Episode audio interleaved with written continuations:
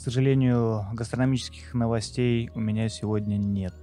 Ну и чудненько, слава тебе, Господи. Но я недоволен, недоволен премией Комикс Бума 2020.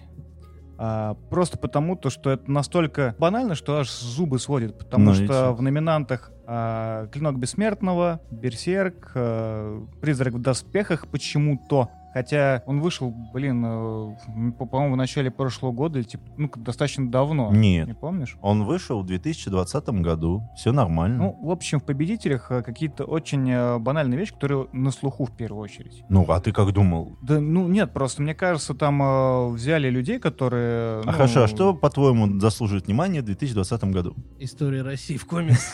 Это, кстати, очень крутая штука, и ей уже много лет. И там очень клевые гравюры. Гравюры? Да. Да ладно, не было там гравюр. У меня есть такое издание, но это не история в комиксах, это на самом деле очень Это интересная книга. Гравюры.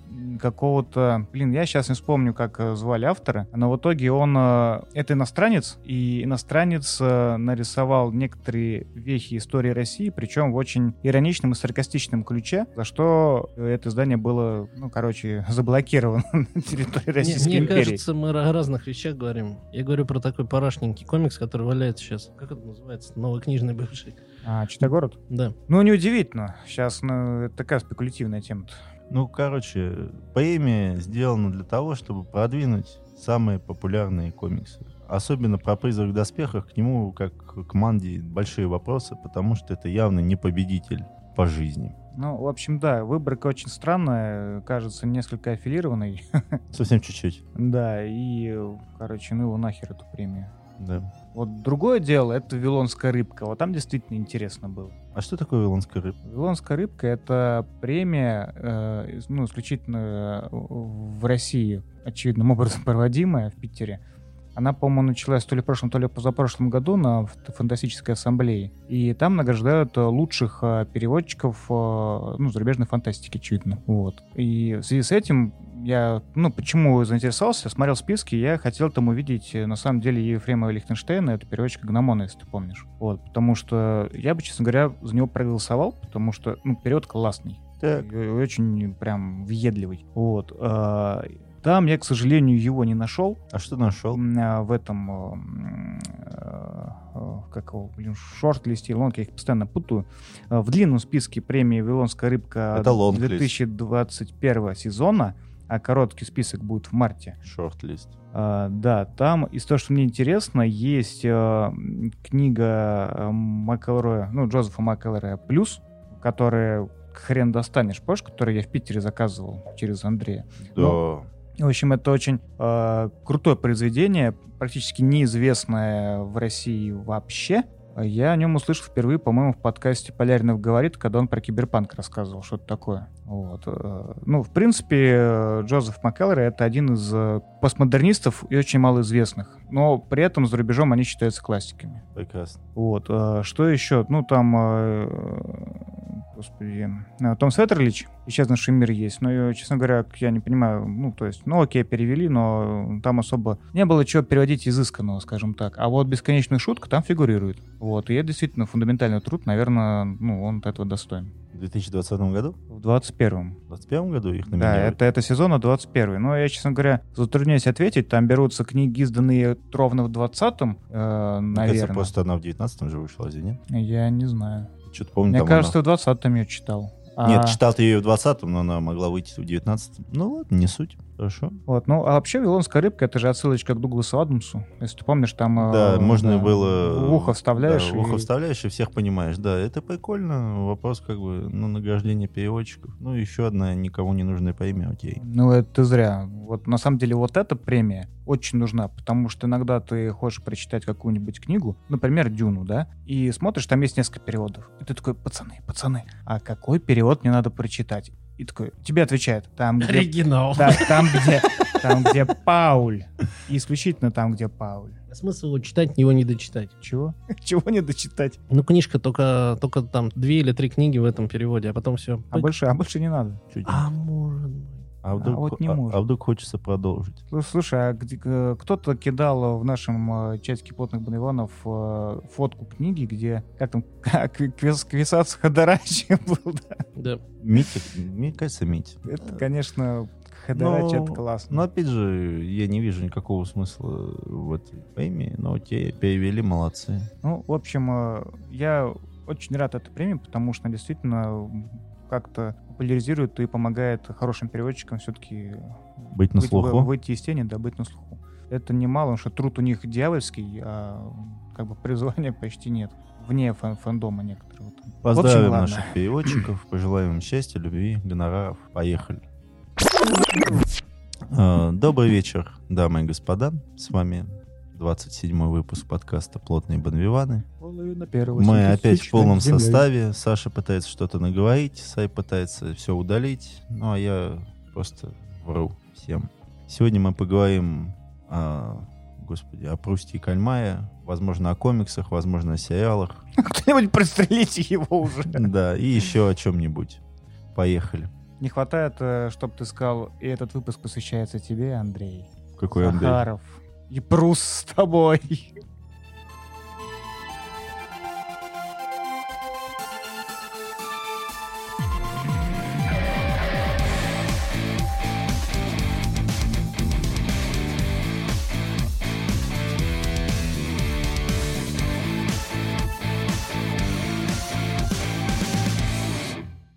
На обложке книги «Пруст и кальмар» есть цитата. Цитата гласит «Мы — это то, что мы читаем». М, Мне сразу вспомнилось э, то норвежское пиво под названием «Пидор», на котором было написано «Ты то, что ты пьешь». Да, еще песня Mein Teil Rammstein, да, ты то, что ты ешь, и вот это вот все. На самом деле, глядя на книгу, тебе совершенно не хочется ее купить, потому что издательство какое, я опять забыл. Колибри. Издательство Колибри просто уроды, которые делают эту обложку. А на ней сразу же большими буквами написано, что она переведена на 14 языков. Эта информация никому не нужна. Конечно же, это мировой бестселлер. Я не знаю, как это стало мировым бестселлером, кто это читает, кроме, там, не знаю, 1% дегенератов, к коим мы и относимся. Но так уж получилось, что мы ее осилили. Не сказать, что это было легко.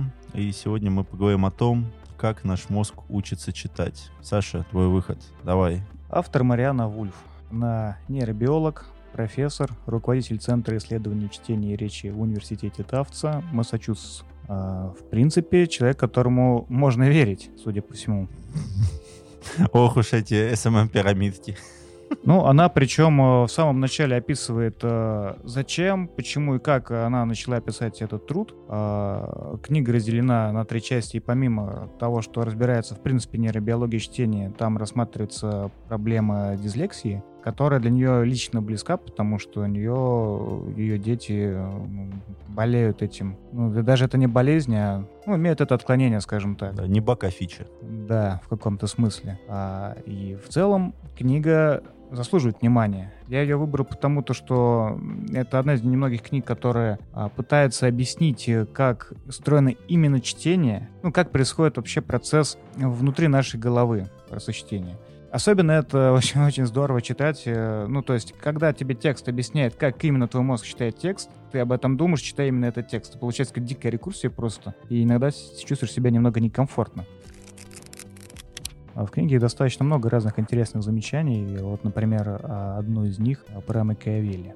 Говорят, что Макиавелли готовился к чтению, одеваясь в костюм того периода, в котором жил автор выбранной им книги, и накрывал стол для себя и для него. Это был его знак уважения к дару писателя и понимания смысла общения с книгой. А, вообще, книга начинается с того, то, что а, ну, объясняется, собственно, почему, говоря Пруст и почему Кальмар. Просто ох, не зря ты совместил две точки, скажем так. Матиавелли, что был позерщиком, что уважаемая писательница. Тот, что этот того стоит. Чего? Ну, как бы, слушай, Матиавелли для того, чтобы читать, одевался в, эпо- в одежды то, того времени, накрывал обед. Вот это вот вообще нахера оно надо было? Это раз. А Пруст и Кальмар, Мы уже говорили о том, что если с Прустом все ясно, то когда объясняли про кальмара и его невроло- неврологические, так сказать, способности адаптироваться под окружающую среду, это настолько потянуто за уши, что, конечно, большое спасибо, но можно было не пояснять. А про Пруста пояснишь? Нет, я не помню. Э, Уважительное общение с книгами — это не только как бы черта Макиавелли, об этом еще говорится у Пруста, и поэтому он вынесен за заглавие. Пруст расценивал чтение как некоторый вид интеллектуального святилища, где люди имеют доступ к тысячам различных реальностей, которых в ином случае они никогда бы не видели и не поняли. Ну, если с Прустом, в принципе, понятно, почему он э, в заглавии вынесен, то кальмар мне вызывает, конечно, вопросы. Э, Автор говорит о том, что кальмар — это некоторый символ о том, как э, образуется, э, ну, с- как проходит сам процесс чтения и то, что он образуется из-за работы разных участков э, мозга, вот, и, соответственно, ну, обуславливает некоторые когнитивные функции. Ну, почему кальмар, я, я, честно говоря, не очень понял. Ну, я так...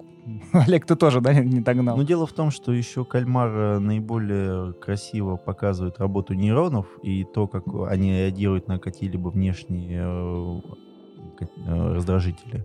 То есть, э, к тому же, кальмар еще очень хорошо умеет адаптироваться к окружающей среде, и за счет этого, можно сказать, есть э, вероятность того, что можно так визуализировать того, как наша, нео- наша новая кора э, подрабатывает наше чтение. То есть как в самом, самом детстве, когда ребенок ничего не умеет, ничего не знает, когда ему начинает э, читать, когда его погружают в дополнительные миры, когда он учится, там, допустим, буквы, алфавит и так далее, о том, что кальмар символизирует работу нашей нервной системы. Может быть, но это настолько отдаленная отсылка, в которой я не вижу практически никакой связи, и, по сути, эта отсылка отработана только для того, чтобы название было красивое. А, но оно имеет право на жизнь, мы видели и не такие фиговые названия, поэтому пусть живет, почему нет. Ну, короче, мы начали с того, что мы взяли эту книжку, мы уже полностью уничтожили ее обложку, придрались к ее названию, то ли будет дальше.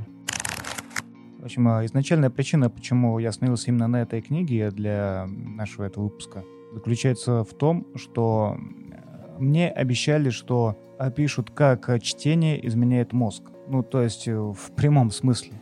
И, в принципе, в книге есть на это ответ, потому что если рассматривать историю влияния процесса, ну, мы называем чтением, да, но на самом деле, как мы поняли, это очень э, комплексный процесс, который затрагивает очень много всего, там, включая моторику и прочее. Как он действительно изменял э, некоторые цепи, структуру и э, ну, методы работы нашей башки. Вот. э, И в книге все это показано, в принципе, постепенно, начиная от э, возникновения клинописи и э, первых языков и ну, на основе иероглифов. То есть даже не то, что на основе иероглифов, там все начинается с того, ну, там несколько слащавых предложений о том, как хорошо, что мы умеем читать и так далее и тому подобное. А затем раскрывается история археологических находок, как появились именно первые иероглифы и когда именно человечество понимает, что оно может передавать знания не только устно, что, конечно, уничтожает информационный поток, ну, какой-то часть его теряется, но и письменно. То есть находятся самые древние точки, где можно было найти либо клинопись, либо какие-то значки и так далее и тому подобное.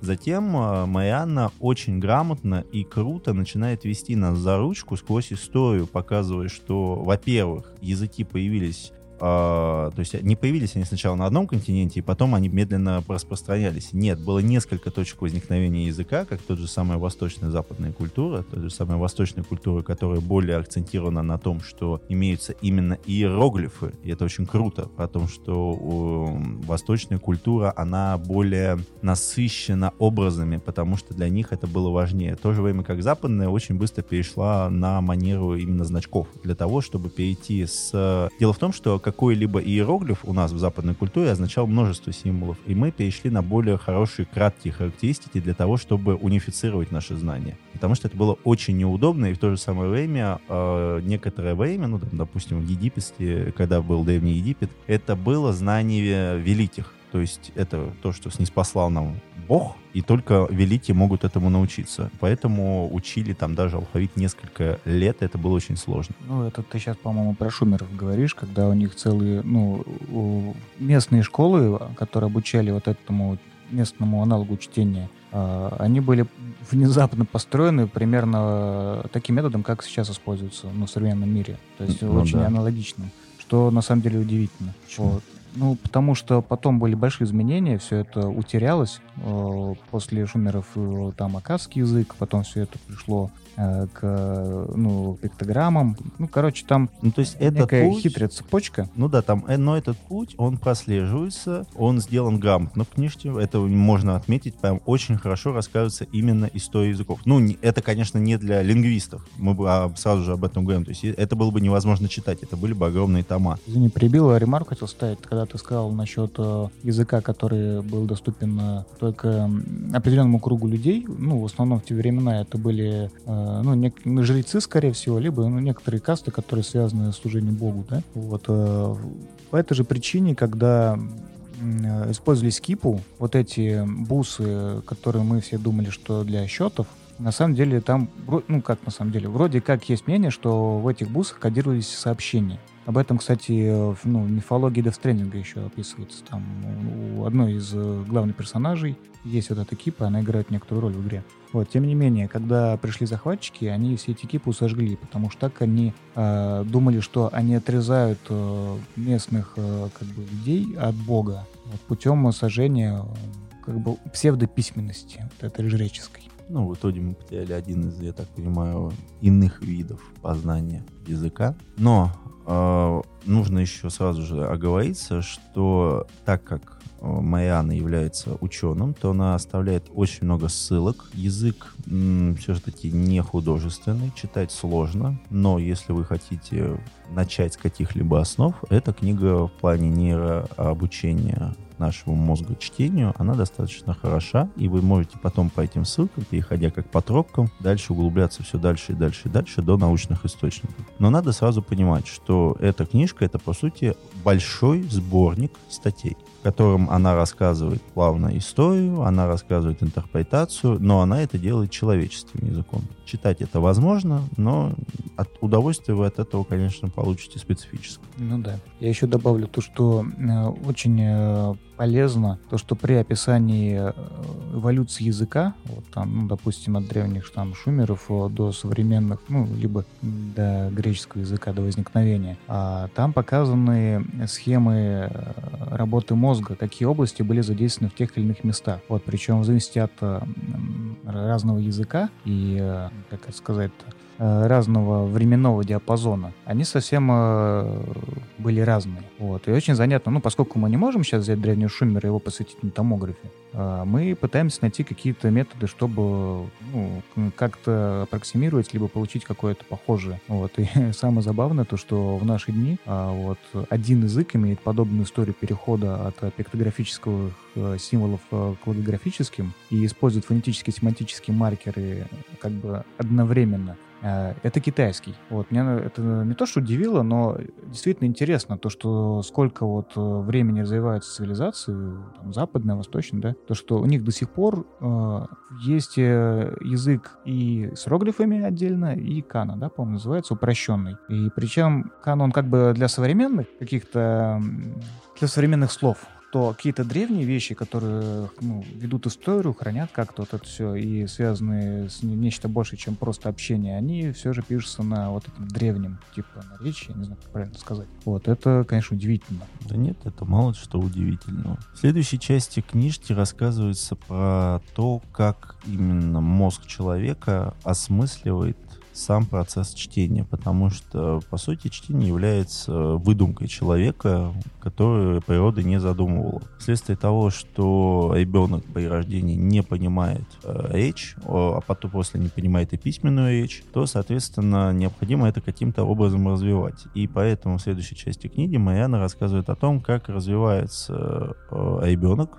там, от двух лет потому что он понимает, то есть он начинает понимать все в картинках, и когда взрослый ему начинает читать сказки или там ну, каким-либо образом там читают какие-либо книги, ребенок начинает воспроизводить эти картинки в голове, у него появляются собственные миры, и он начинает фантазировать. За счет этого происходит дополнительное обучение и заинтересованность ребенка, что, кстати, говорит о том, что развиваются его нейроны, нервная система еще только, ну, дополнительно она нарастает и нарастает вследствие количества нейронов и э, количества связей. Связей. А, поэтому очень важное утверждение о том, что ребенку просто необходимо читать на ночь. Ну да, не то, что на ночь, ему просто необходимо читать. Ну, кстати, вот эта часть мне очень понравилась, потому что она действительно показывает, зачем это делать. Да, то есть это не просто блажь какая-то, что мой ребенок вырастет, он будет великим ученым. Нет, это готовит ребенка к тому, что ему необходимо многое познавать, потому что мозг ребенка — это очень адаптивная система, которая очень быстро затухает. Как правильно было сказано в книге, человек в два года воспринимает и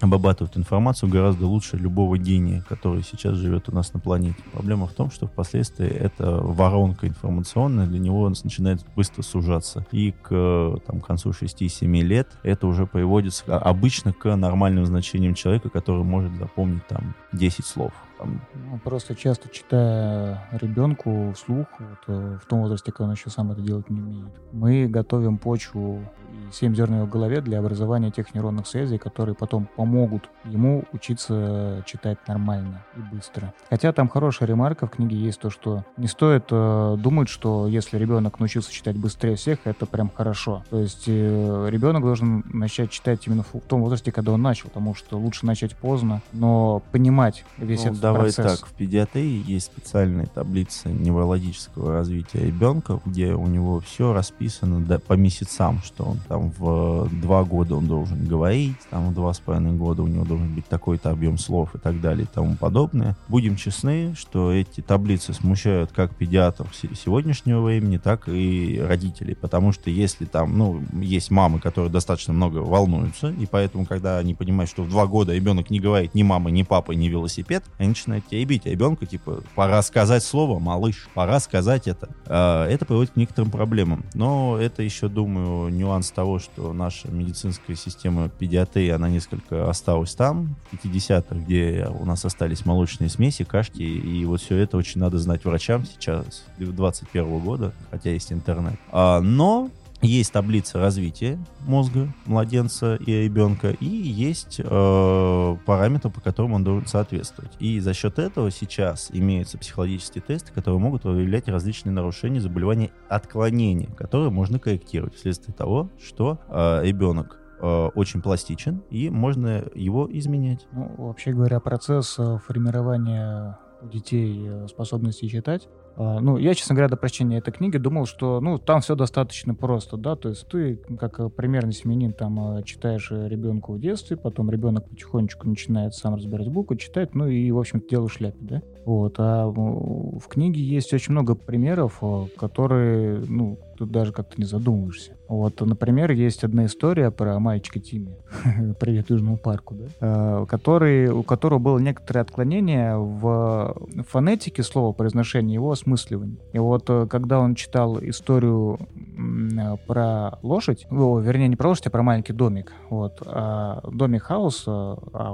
он читал, как, просил как хорс, как лошадь. То есть и история про маленький домик у него превращалась в историю про лошадь, и поскольку он не понимал как бы, ну, связь предложения ломалась, э, семантическая, то он начинал уже продумать на ходу и придумал совершенно какую дикую историю э, про лошадь, да, в, в небольшой истории про скучный домик. Вот, и э, педагоги, которые с ними сидели, ну, совершенно не понимали, что происходит. Вот, и впоследствии, когда связь эту заметили, то, что, ну, есть какой-то разлад в передаче из одного, там, сектора мозга в другой, который отвечает за распознавание звуков, да, и значений, где-то там было нарушения некоторые. Ну, надо понимать, что это нон-фикшн, и не надо делать из мухи слона. У нас практически каждое наше движение — это чудо, чудное, диво дивное, которое отвечает природе, и выработалось это эволюционно тысячелетиями, потому что, извините меня, за движение нашего языка отвечает 7 мышц, а за движение нашей руки могут отвечать там до 20 мышц. А когда ты пытаешься поймать мячик, необходимо произвести несколько сотен вычислений. Но мы же об этом не задумываемся, так же, как мы не задумываемся читать. Проблема в том, что люди все не то что усложняют, а пытаются вникнуть в глубь процесса. Если вам интересно узнавать, что там в, глуби, в глубине этих процессов, да, это круто. Если нет, все, все просто. Вы читаете ребенку, ребенок может заинтересоваться, а ребенок может начать читать. Если ему нравится, все хорошо. Если ему не нравится, он станет дебилом, скурится и сдохнет 18 лет. Отличная, прекрасная перспектива. Так держать. Россия вперед.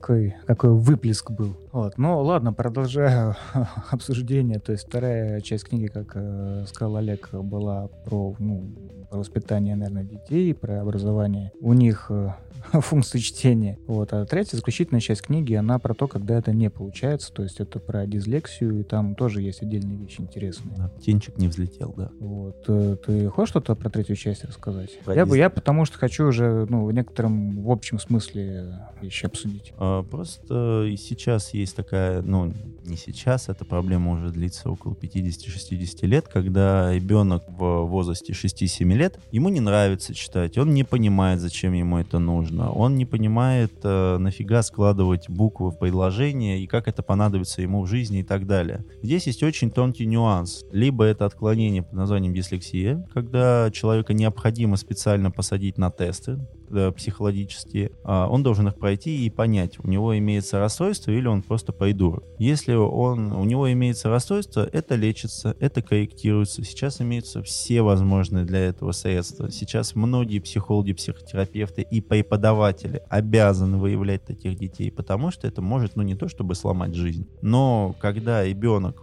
в своем социуме в 6-7 лет от чего-то отстает и не может быть как другие, это очень больно бьет на психику. Ну, потому что дети — это же наши цветы жизни, Господи, дай им Бог здоровья. А, Я Да. что-то немножко не понял. а дело в том, что там основная проблема в третьей части книги, она рассказывает о том, что люди, которые страдают дислексией в 6-7 лет, если их не выявляют, но они учатся в общей школе, а, они понимают, что они начинают отставать. В, не, то- не в развитии, а именно в том, что они медленнее обучаются, медленнее могут осознавать материал. Ну, просто потому что книга им не дается. И поэтому они начинают комплексовать, что приводит к психологическим уже нарушениям не из-за того, что у них дислексия, а из-за того, что их гнобит свое собственное общество.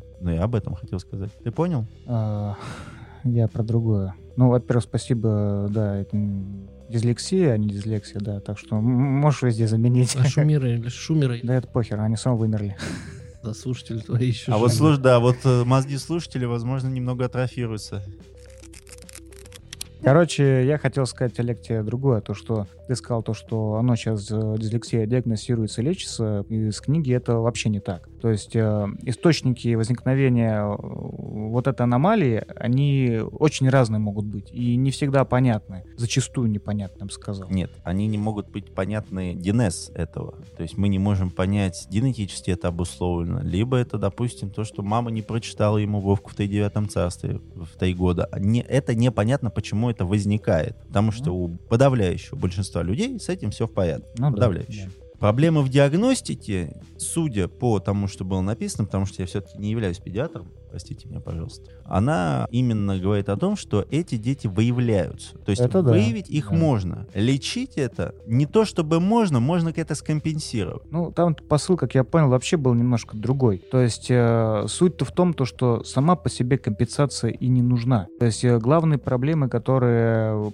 у лю- ну, появляются у людей, э, страдающих дислексией, это как раз, как ты правильно заметил, непонимание со стороны сверстников. Естественно. Вот. э, Просто потому, что не такие, как мы. Но, как э, она объясняет, если у тебя э, та левая доля мозга, которая ответственна за вот это, например, за скорочтение какое-то и осмысливание текста, развивается чуть хуже, зато у тебя правая доля мозга работает чуть лучше и ну, замещается на какие-то иные виды. И человек просто немножко по-иному смыслит. И это неплохо. То есть появляются отличные архитекторы, например. О, или да, там это правда, но опять же, там приведены почти сугубо положительные примеры, как это выглядит. То есть там гонщики, архитекторы, художники и так далее. Но на, допустим, на такое количество людей есть люди не выявленные, которых, скорее всего, все-таки больше, которые не смогли себя реализовать в жизни, потому что там проблема, тут проблема, тут ты не дошел, родители считают, что ты придурок, все, опять же. И вот ты уже в матросской тишине. А, поэтому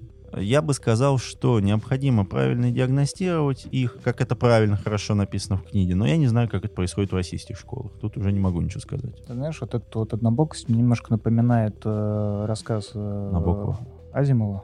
Слушаю. Вот, называется «Профессия». Там А, э, да, да, описано да, да. некоторое будущее, где в там, определенный период времени все дети собираются в классе, им надевается на голову э, шлем, который за там, 5 За- секунд э, обучает чтению. обучает чтению, а спустя там еще 10 лет они приходят, и им этот же шлем выбирает профессию, э, сканируя их там навыки. Ну, в чем они, лучше, в том он и То есть они становятся профессионалами, но сугубо одного дела. Да, то есть такие эти направленные, э, локализированные стрелы. А главный герой, его как бы отправляют в комнату как безработного, а это там, ну, жуткое клеймо, это просто стыд, позор и все такое. Он же программистом быть хотел, там, получать стыд тысяча ки- килобаксов в секунду, вот это все, чтобы девки бегали. А в конце, как бы, книги э, он становится там чуть ли не спасением людей, потому что э, из-за того, то, что машины его отвергли, он решил заниматься сам по книгам. Он начал по старинке учиться. А такое познание, когда ты делаешь это все сам, то есть пытаешься разобраться э, досконально в каждом э, винтике ну, своей науки, э, это оставляет простор для творчества и для открытия чего-то нового. Вот. А те люди, которые направлены только на одну специальность, они не могут развиваться куда-то в бок или еще куда-то. Они четко и хорошо выполняют какую-то одну работу. Вот. Мне чем-то вот это напомнило, потому что больных, э, стра- страдающих дислексией детей, их пытаются подогнать по ту же гребенку, что и остальных. Ну, там как же все. нюанс-то был в том, в этом рассказе, в том, что тех, кого отвергают, те становятся учителями, можно сказать, в приюте, читающими. А Ну он да. стал избранным из избранных. То есть он стал Нео, можно так это назвать, который сам пишет программы для обучения людей. Что еще круче. Потому что должен это кто-то делать. То есть дол- должен быть первоисточник. И он стал первоисточником. Точно не помню, но посыл был Я именно помню. в том, что надо уметь развиваться самому. Как боженька Просто, сказал. просто, просто это как обломали меня. Что такое? Я-то думал, это про меня, когда всем, всем интересуешься и ничего не знаешь. Прости, но так не бывает. Бывает, еще за это не платят. И дислексии не было. И хуй поймешь, что и как дальше жить. В общем, ты какое-то то ли чудо, то ли юдо. Рыбакит скорее. Да. Ну, ты как в разных кроссовках, но ёба бежится быстрее.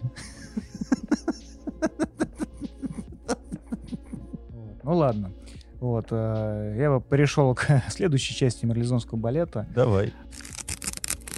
Что, что мне понравилось? Э, Там есть очень большой акцент э, на Сократе, э, который презирал вот эту вот письменность, потому что он считал, что это разрушит учение. Он считал то, что знания можно передавать только голосом и учить запоминать, первую очередь запоминать и уметь э, вести беседу и иметь критическое мышление. Вот. Когда появилась письменность, он сказал то, что это может заменить память и убрать оттуда эффект вот этой глубины понимания. Вот так вот Сократ за 2000 лет до придумал Твиттер, да? Да. Вот, а теперь э, мы сталкиваемся с следующей проблемой. То есть, э, когда-то была эволюция мозга от перехода к, ну, к историям из уст в уста, грубо говоря, то сейчас мы переходим э, вот эту высокоскоростную информационную сеть и берем знания в любой момент времени, любые знания, но не окажутся ли они поверхностными. И там хорошая очень цитата была у Сократа. А, еще одной хитрой проблемой для Сократа было то, что записанные слова могут быть приняты за реальность.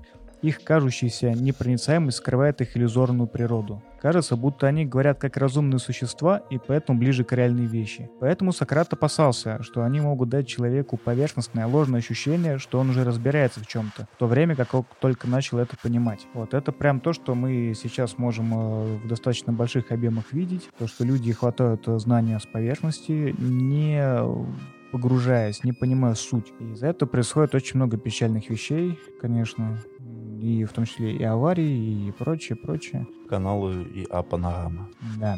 То, что очень мало людей стали относиться к любой информации критически. Вот. И мало того, что не, ну, не просто критиковать что-то и кричать, что это неправда и прочее, а понимать, откуда, откуда это вообще взялось, зачем и почему. Но многим абсолютно поебать.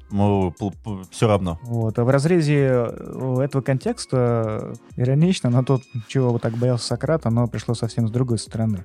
А, Потому что книги сами по себе э, не, не разрушают э, ну, понимание и критическое мышление, как он думал. То есть, в принципе, Просто книга э, это глубинный диалог э, с самим собой, потому что только на базе своих э, каких-то там знаний, как это, не хочется говорить отсылок, но только твое богатство опыта может как-то срезонировать э, с тем, что ты прочел.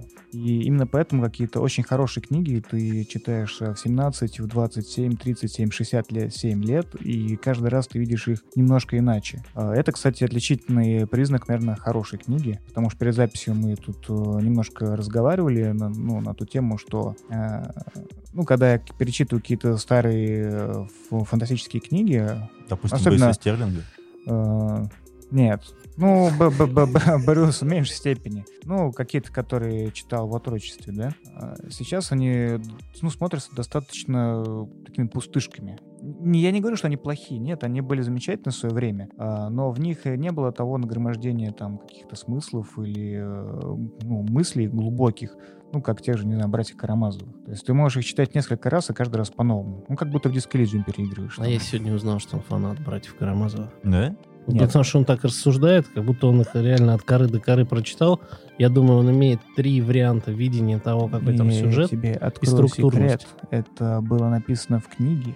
Mm-hmm. Там был пример на основе цитат там из братьев Карамазовых. Достаточно убедительный, надо признать. Ты читал братьев Карамазовых? Да, в школе. Ни хера не помню, если тебе это поможет. Как раз, э, не знаю, меня очень интересует на самом деле этот вопрос, э, как к этому относиться. С одной стороны, э, хочется сказать, что, бро, расслабься, ну, человечество не стоит на месте, не надо париться, пусть люди поверхностно мыслят, пусть они гуглят вопрос там за пару секунд. А, ну, просто это новые люди, там, я не знаю, что будет дальше, кто знает. Сейчас уже никто не будет писать реферат в школе, как раньше, да, сиди в библиотеке и переписывай из толстой, из толстой энциклопедии какие-то там пассажи дикие. Ну, нет такого уже. То есть переход уже свершился. Что с этим делать? Ну, да всем плевать, что ты будешь с этим делать. Ты это реши для себя. Вот. Но все равно у меня есть некоторые а, опасения, ну, по крайней мере, для своего близкого круга, там, племянников своих, то, что они, конечно, очень мало читают. Вот это меня огорчает. Ну, я стараюсь как-то это, конечно, э, в этом плане им помогать, но тем не менее, факт да, есть. Гнилое семя. Да, рубрика Саша и его шиза. Бля, ну что ты хочешь, час ночью же. Ну так хорошо. Особенно если шеи же поменять местами. Нет, ты все правильно сказал, все круто, я с тобой абсолютно согласен. Дети малолетние долбоебы, согласен. А родители уебки. А, а, Олег сегодня в негативе максимально. А что, это неправда? Нет, на самом деле это очень страшное явление сейчас, особенно у молодых родителей, о том, что они отвлекают внимание ребенка визуальными явлениями, отвлекая его не книгами. Есть, конечно, дети, которые еще пытаются каким-то образом спастись из этой дыры, но... А это... что значит не книгами? Что, что ты имеешь в виду? Я не начал читать в 6 лет там усиленно и по собственному желанию какому-то. Ну и посмотри, что с тобой стало. На, на планшете ставят каких-нибудь этих там мультики. Даша путешественница. И вперед на 4 часа. От звонка до звонка. Вот. Еще очень интересное э, замечание в книге о том, то, что э, опытные читатели, которые читают быстро, ну, то есть у них э, так хорошо работает э, вот эта нейронная сеть в голове, который позволяет им чуть быстрее видеть следующие буквы и э, в конечном итоге читать предложения с, ну... Э, Они становятся пророками, ты хочешь сказать? Я пытаюсь сказать то, что благодаря строению глаза когда опытный читатель идет, ну, ведет глазами по строчке, он немножко забегает вперед на период закат. Э, и мозг обрабатывает некую семантику предложения чуть раньше, чем ну, мы делаем это осознанно. Вот это очень быстрое чтение и дает нам а, время для осмысления некоторого глубинного. Вот, то есть, когда мы читаем а, какое-то предложение, в котором есть а, игра слов, например, или многозначность, мы это можем идентифицировать и обработать э, достаточно быстро и вынести из этого, ну, то есть и ту обработанную информацию, которую мы нашли, куда-то себе в голове отложить в ящичек специальный, э, ящик памяти. Там, по-моему, если мне память не изменяет, моя, вот, вот эта херовенькая, там около четырех типов памяти она описывала, Мариана, то, что там есть э, процедурная память, краткосрочная, ну, буфер такой. Сука, SSD там. Нет, ну, и, нет, и, но... и виниловые пластинки. Ну, там, между перфоками. Нет, ты меня, конечно, извини. А как дел? Ну, делали, извини меня, память по образу и подобию. Так что извините меня, конечно. Тебе кажется, кассета выпала из головы. То есть, э, ну, не то чтобы биологический механизм схож с э, машиной, но у нас имеется несколько типов памяти, это правда. По поводу того, что ты рассказываешь о скорочтении, это замея считывалось как раз с помощью программ, которые отслеживают движение я, зрачка. Так дело-то не в, не в самом скорочтении. То есть, э, ну, скорочтение — это механизм понятный. То есть, насколько у тебя хорошо сделана нейронная Понимаешь, сеть, настолько у тебя все это работает. Считывание отсылок должен... Скорочтение вроде тренируется. Да, да, тренируется. Вот. А как ты проверишь, насколько ты это успеваешь постобработать? Вот в чем вопрос. Это же, ну, нельзя вот как-то просто проверить. Так мы уж проверили. Ну, Кинг пальцем оставлял следы, машины бились и вообще. В общем, итог выносишь? Или ты хочешь еще рассказать о том, что тебе и- что интересно? А вообще, на- насколько книга научна? Вот у меня вопрос. Я потому что все это послушал, и вот эти все выводы, да, они про память так это Она- вообще она научная. гипотезное совершенно утверждение. Это нон Кто-то говорит два ящичка памяти, кто-то Нет, три. э, то, что она говорит гипотеза, она так и пишет. То, что есть там ряд гипотез. Там, когда она говорит, э, ну, как будто бы однозначно, она приводит э, список э, э, научных работ, материалов Нет, и Тут заключений. сразу, мы уже это говорили в начале, это нон-фикшн. Это необходимо для того, чтобы среднестатистический читатель не сбежал после первой страницы. Тебе что Сократ говорил? Критически относись к этому. А, Эта книга, она нормально разъясняет нейробиологию чтения. Это да, она это объясняет доступным человеческим языком. Это то, что я знаю, потому что мы это проходили, и она это там нормально объясняет. Она нормально объясняет про историю и как это все работает. Сейчас, на данный момент, э, про то, как работает наша башка, когда мы начинаем читать, она рассказала доступно, понятно, и это научно доказуемо. Про четыре ящика памяти не могу ничего сказать. Тут уже не моя сфера. Я думаю, это вот эти ящики памяти были использованы только для того, чтобы проиллюстрировать, что во время чтения у тебя, ну, когда ты прочитал первую часть э, предложения, э, чтобы ты не потерял весь смысл целиком, да, у тебя откладывается она в некий буфер, и который ждет, пока ты читаешь до конца, чтобы построить полностью некую Но опять же, опять же, этим занимаются два, два читы инвалида на планете. Я думаю, что их статьи можно легко найти. Поэтому те, кому нужно пояснить за базар, могут легко найти ее статьи на английском языке и почитать ее. Именно в чистом научном стиле. Ну и как ты можешь вот заметить, я показываю вот эту вот часть, это примечания, ссылки и прочее. Да я также свои левые статьи пишу, у меня там 150 источников. Что ты мне показываешь историю своей статьи? И что-то я не видел у тебя книги, которая издана на, на скольких? На 14 языках. В издательстве «Халтура». Да, не подъебнул, так укусил, да, понятно. Не знаю, мне книга, честно говоря, понравилась. Она, конечно, непростая. Я читал ее че- через «не хочу» местами. Ну, я бы книгу рекомендовал, потому что она действительно поможет понять, как э, работает чтение, и после, после этой книги я, наверное, буду немножко более требовательно относиться к тому, что я читаю. Не будешь. Это спойлер, Олег, не спойлер. Хорошо. Вот, потому что действительно надо понимание, что чтение, оно просто так не проходит. Да ладно. Ну, шоколадно. Но опять же, мы Мне, мне кажется, что ты очень все-таки слишком драматизируешь Да. этот процесс. Это, ну, к счастью для всего человечества и к несчастью для тебя отдельного, это физиологический процесс тренировки нейронов, который придумало человечество. Ой, ну ладно, ладно. простите, все, Согласен. простите, да, хорошо. Хорошая Чтение, книга. чтение — это искусственный констракт вообще. Без него нам бы жилось бы гораздо лучше. Сократом бы ходили, пиздели. Отлично. Давайте мы закончим с этой книгой. Господи, прошу, больше не могу. Фу, так, ладно, с хорошим чтением. Давай перейдем к чему-нибудь более Танцевать. приятному. Давай танцевать, девчонка. Танцевать. Насчет чтения, что в- недавно ворвался просто нещадно э, перевод Неона Микона.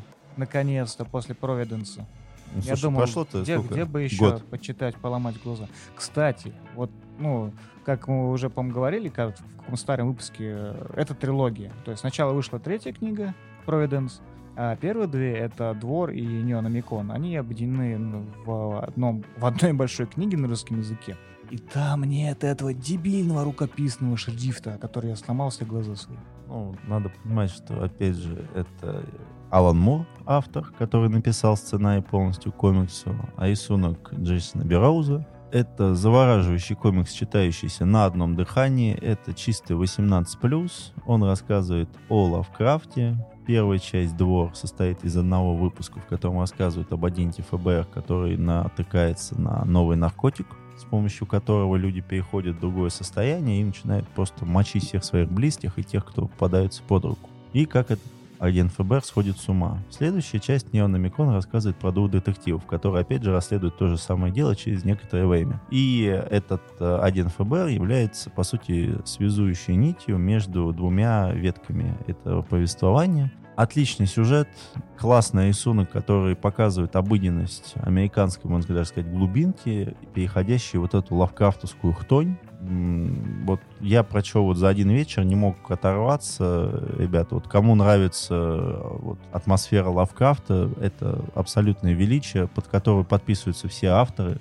В самом начале Неономикона есть предисловие, вам. А, Гартеннис, А как мы понимаем, Гартеннис тоже ну, как бы не говна делает, скажем так. И то он полностью расписался в любви к э, Алану Муру просто за счет того, что чувак делает то, что в индустрии считается святотатством. То есть вот, допустим, в том же самом дворе это вы, ну, что такое выпуск? Обычно выпуск это ну, 48 страниц, если не ошибаюсь. 48 страниц графических каких-то новелл. За один выпуск Алан Мур э, напихивает материалы, которые хватило бы там на линейку комиксов на полгода. А ему это просто неинтересно. Он впихивает все отсылки, все там какие-либо всех персонажей, всю историю. Он впихивает все в один выпуск, он его заканчивает, все, ему неинтересно, он идет дальше. То есть у чувака настолько классно работает фантазия, что ему вообще его не пает на то, насколько он э, мощно прорабатывает каждую из э, частей и каждый из выпусков. Кстати, в этом году если я не ошибаюсь, именно в этом году еще будет перевод книги Алана Мура «Иерусалим», которая будет, выйдет либо в конце марта, либо в начале апреля под, в, под издательством АСТ. Поэтому ждем, возможно, мы его возьмем на прочтение. Пожалуйста, не надо. Я хочу его прочитать, а ты делай, что хочешь. Это, фильм такой был, называется «Гектор в поисках счастья», по-моему. Там э, в конце фильма его поместили в какой-то томограф. Ну, я ж не помню почему. Ну и смотрят, что-то у него там, ну, те ну, части мозга, которые отвечают за эмоции, там, ну, как-то там, ну, совсем очень бледно. И врач ему такой, «А подумайте, а чем-нибудь там, что приносит вам счастье. Ну, он, естественно, думает о какой-то женщине. И у него фейерверк просто в голове. Думаю, вау. Вот у Олега, наверное, такой же этот фейерверк в голове, когда, когда он... он слышит об... Да, ну и надо понимать, что Неономикон вышел уже так 9 лет назад. Нет, в 2012 году он вышел, да, 9 лет назад. Поэтому все придирки по поводу качества издания на русском языке, да, есть ошибки, да, может быть там где-то что-то нарушено и так далее. Ребята, это все мелочи жизни. Бывает. Отличный комикс, нормальное издание, покупайте, не пожалеете. Почему ты сказал, что это комикс в Лавкрафте? По Лавкрафт. Ну, по мотивам Лавкрафта. Вы сказал. О, о Лавкрафте. И о Лавкрафте тоже. В Providence же есть Лавкрафт. Ну Providence есть. есть. Ну что ж тогда. Ну, я со стороны немножко пожалею о том, что э, первая часть Двора очень короткая. Потому что начало там прям очень клевое, что вот этот агент э, ФБР там под прикрытием из спецотдела, который занимается аномалиями, аномалиями это прям такой душ, о, сейчас что-то будет вообще. Угу, секретные файлы по твоим да, губам. Да, да, да. Ну и там это все, к сожалению, достаточно быстро заканчивается. Но здесь, опять же, здесь работает Мур, потому что ему неинтересно продолжать и высасывать эту историю досуха. Ну вот я бы хотел сказать, Алан, какого черта? Ну, мог бы мог подоить мог немного. Бы написать немножко, да. Чуть-чуть подоить, нет. А там просто, ну вообще прям вот прям на самом хорошем месте так обрывается. Нормально и... все там, все отлично. Все, переходим к следующей теме, более приятной. Да, да. И наконец-то закончился... Китайский Новый год. И наконец-то закончился китайский Новый год, а вместе с ним и закончился первый сезон Стражи, который, надеюсь, будет и последним. Я очень на это надеюсь. А я наоборот нет. Я хочу продолжение. Я не хочу. А, дело в том, что в 2019 году прошел слух о том, что будет экранизация одного из лучших э, циклов э, фэнтези Терри Пратчета «Стражи Стража», который рассказывает о том, как стражи вымышленного города Ангмарпорг на территории Плюского мира пытается хоть каким-то образом повести по, все в порядок, при том, что там все незаконные действия, они узаконены, что достаточно забавно. При этом в самом же начале было сказано, что это делает, я так понимаю, BBC, английская компания. Это будет э, история в другом Анкмарпорте, то есть вы не узнаете этот город, потому что он будет уже более-менее наше настоящее время. А, там будет сочетание магии и в то же самое время технологий, и там будут, соответственно, всякие трансгендеры, хиэндеры и прочее, и прочее, и прочее. И, конечно же, всем это не понравилось. Все великосветское общество сказало, что это не тот священный Терри Пратчет, которого мы любим. Хотя при этом люди забывают, что практически все экранизации Терри Пратчета были достаточно байдовыми, веселыми, безбашенными. Сам автор не любил никаких спецэффектов. Он говорил, ребята, вот вам минимум бабла. Ну, то есть надо понимать, что в Терри Пратчета бабла было много. И он говорит, ребята, вот вам бабла по минималке, но я хочу, чтобы вы придумали эффекты, и чтобы этот фильм смотрелся, может быть, дешево, но зато прикольно и душевно. И у него многие экранизации выглядят вот именно так. Категория «Б». И вот выходит «Стражи», сериал, в котором абсолютно безбашенные персонажи, которые похожи больше на наркоманов. Кстати, я так и не понял, Капитан Стражи хоть раз закурил? Нет, там в самом конце он этот э, дракончика, говорят, нету. Он такой, ну ладно. То есть, я так понимаю, это веяние того, что все-таки люди не куют в кадре, пидоры. Но это тоже, видишь, такой да, издевкой Да, сделано это прям. было очень забавно. Ну, то есть, э, и у сериала очень низкие рейтинги, ну, потому что все открывается, ну, практически на, первая же начальная сцена о том, как капитан стражи, на него сыт собака. Но это очень глубоко, но в этом очень глубокий смысл. Я бы это так назвал. То есть, э, сериал э, забрал дух Терри Пратчета, но в то же самое время он переначал все вот эти стандартные фэнтези условности, которые присутствовали в цикле. Но надо, извините мне, сказать, что, во-первых, этому циклу уже почти 50, ну, там, 40 лет ему, я думаю, точно есть, потому что он там где-то в 83-84 году начал писаться. А, и его обновить бы не помешало это раз. И, во-вторых, эта история стала гораздо забавнее, гораздо интереснее, потому что они вместили в 8 серий, по сути, вот первую книжку «Стражи-стражи», когда полиция этого города была на самом дне и потихоньку начала восставать. То есть э, сюжет полностью пересказывает историю, которая была в первой книге, ну, на свой манер. А, зачин на продолжение есть. А, Герои великолепные, как я считаю. Сериал не заслуживает таких низких оценок, но в то же самое время я не хочу продолжения, потому что я понимаю, что вот этот флер хаоса нельзя продержать больше одного сезона, я так считаю. Это так же, как и с сериалом Хэппи. То есть, ну, два сезона они вытянули, ну, просто чудом. Нет, либо, либо надо увеличивать накал, и его закроют. Ну, я могу сказать то, что это, наверное, один из немногих положительных примеров, где вынужденная э, вот эта повесточка, она пришлась, э, ну, не то что к месту, она... Хотя, черту, да, она пришлась к месту. Она реально. очень органично вошла в мир э, Терри Вот. Потому что вот это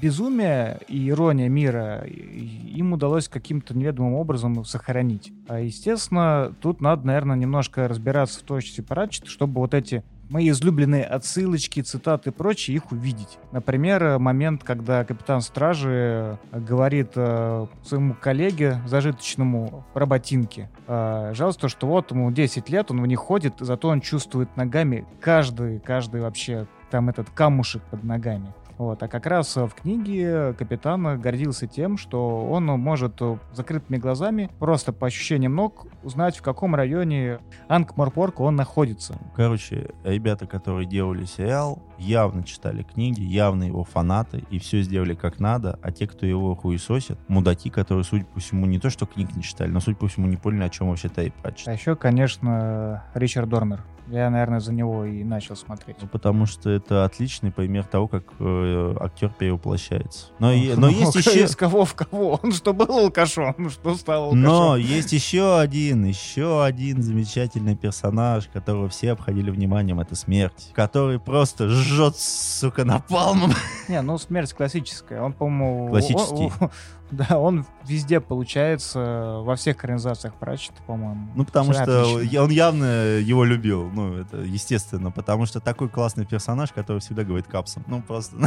Ну, просто потому что может.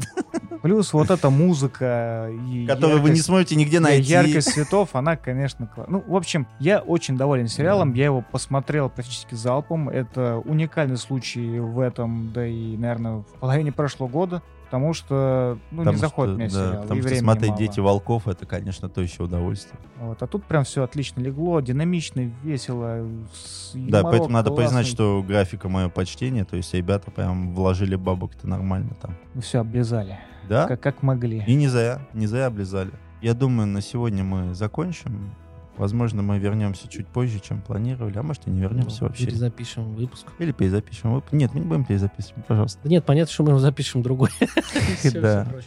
Итак, уважаемые слушатели, мы с вами прощаемся. Читайте своим детям обязательно. Читайте сами. Либо приводите их в интернет для дебилов. И да пребудет с вами сила. Аминь!